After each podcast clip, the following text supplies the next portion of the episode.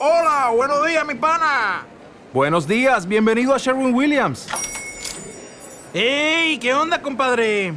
¿Qué onda? Ya tengo lista la pintura que ordenaste en el ProPlus app. Con más de 6.000 representantes en nuestras tiendas listos para atenderte en tu idioma y beneficios para contratistas que encontrarás en aliadopro.com. En Sherwin Williams somos el aliado del PRO.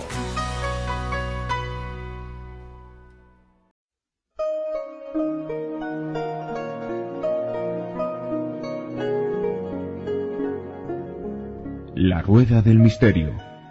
Dirigido por Miguel Ángel Pertierra. Música original de José Luis López Durán. Comienza La Rueda del Misterio.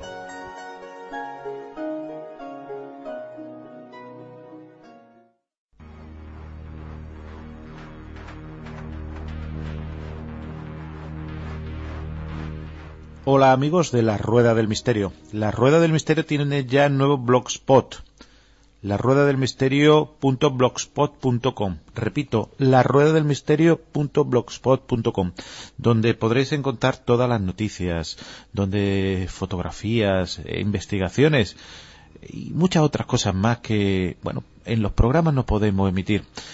Os repito, la rueda del misterio.blogspot.com, capitaneado por David Dorado Cuevas.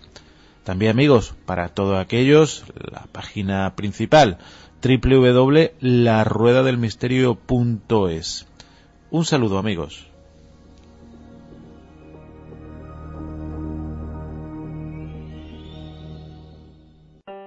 Sed bienvenidos a Legados del Misterio, el sitio más enigmático de la red www.legadosdelmisterio.net, un lugar donde ciencia y misterio pueden convivir.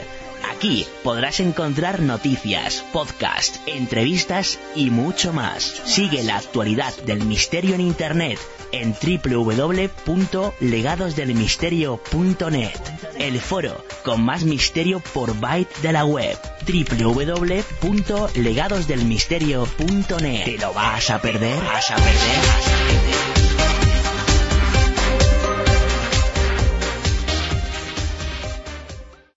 Hola amigos de la Rueda del Misterio. Hoy vamos a tratar un tema, que, un tema que tenía muchísimas ganas de tratar, como siempre, como es pues la neurociencia, la inteligencia, el cerebro. Ya lo hemos tratado en otras ocasiones, la cuestión de lo que son los las conexiones neuronales y las hormonales, pero hoy vamos a tratar un, en especial un libro que es muy interesante, yo lo recomiendo, que se llama El ladón de cerebro, de Pere Estupinja. Y antes de nada, por supuesto, queremos dar la bienvenida a Pere. Pere, mmm, buenas tardes y muchas gracias por querer compartir tu información.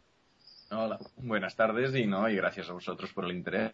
No, es que vamos a decir que está en, en, Estados Unidos y que el libro yo lo recomiendo, lo he leído dos veces, me lo leí hace, hace unos meses, precisamente había leído uno de Michio Kaku sobre la física de lo imposible, después la física de, del futuro y después me leí estos libros y la verdad es que, que me, me, gustó mucho, mucho y por eso le, le propuse la, la entrevista y, y, lo he leído otra vez por, porque, para tenerlo reciente. Y bueno, desde las tierras finlandesas, ya no sé si calor, frío, porque la última vez creía que hacía frío y hacía calor nuestro amigo y compañero ingeniero en materiales Luis Santos. Hoy cómo vais por allí, Luis?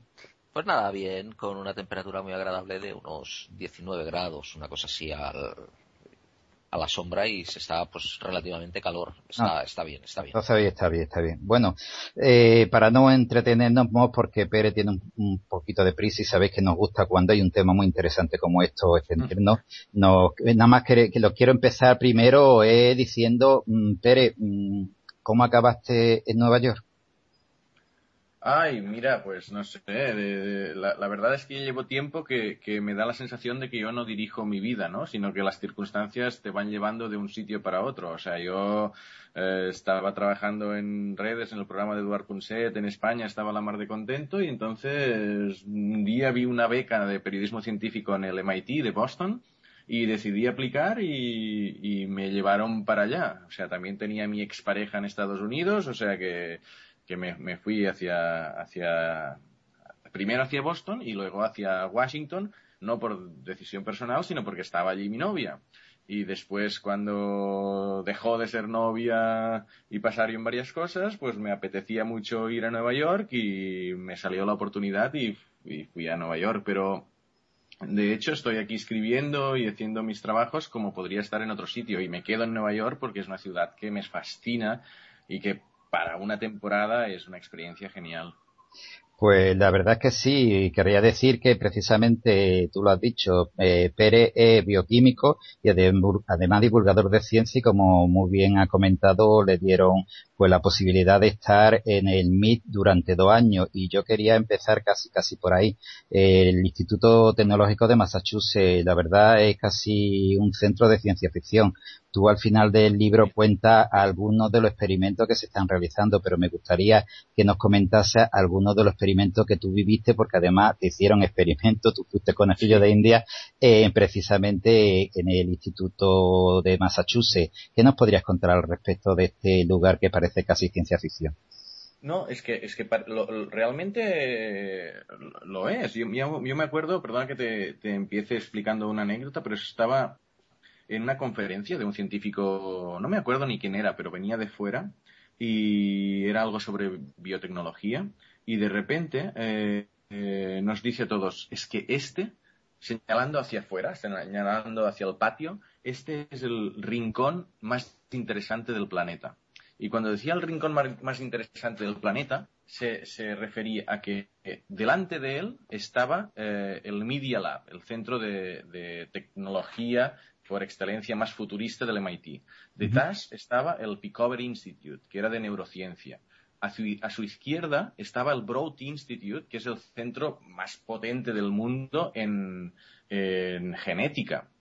hacia mano derecha por detrás estaba eh, el CISAIL, que es el Centro de Inteligencia Artificial y Robótica, que es uno de los grandes departamentos del MIT. Y cerca estaba el edificio de Ciencias de la Tierra, donde estaba el cambio climático y, todo eso allí concentrado en eh, nada, en, que se ve, o sea, a, distancia de, ir caminando un paseo, de, dos minutos caminando uno del otro.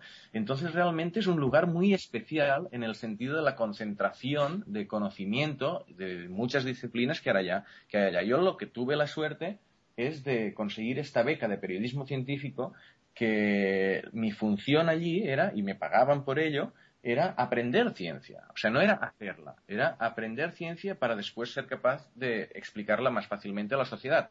Entonces, tú te encuentras allí, donde tienes un año para estar eh, no solo estudiando y yendo a clases, sino, como tú decías, metiéndote en los propios laboratorios para a veces ver cómo trabajan y otras que te pueden. ¿Te está gustando este episodio? Hazte fan desde el botón Apoyar del podcast de Nivos.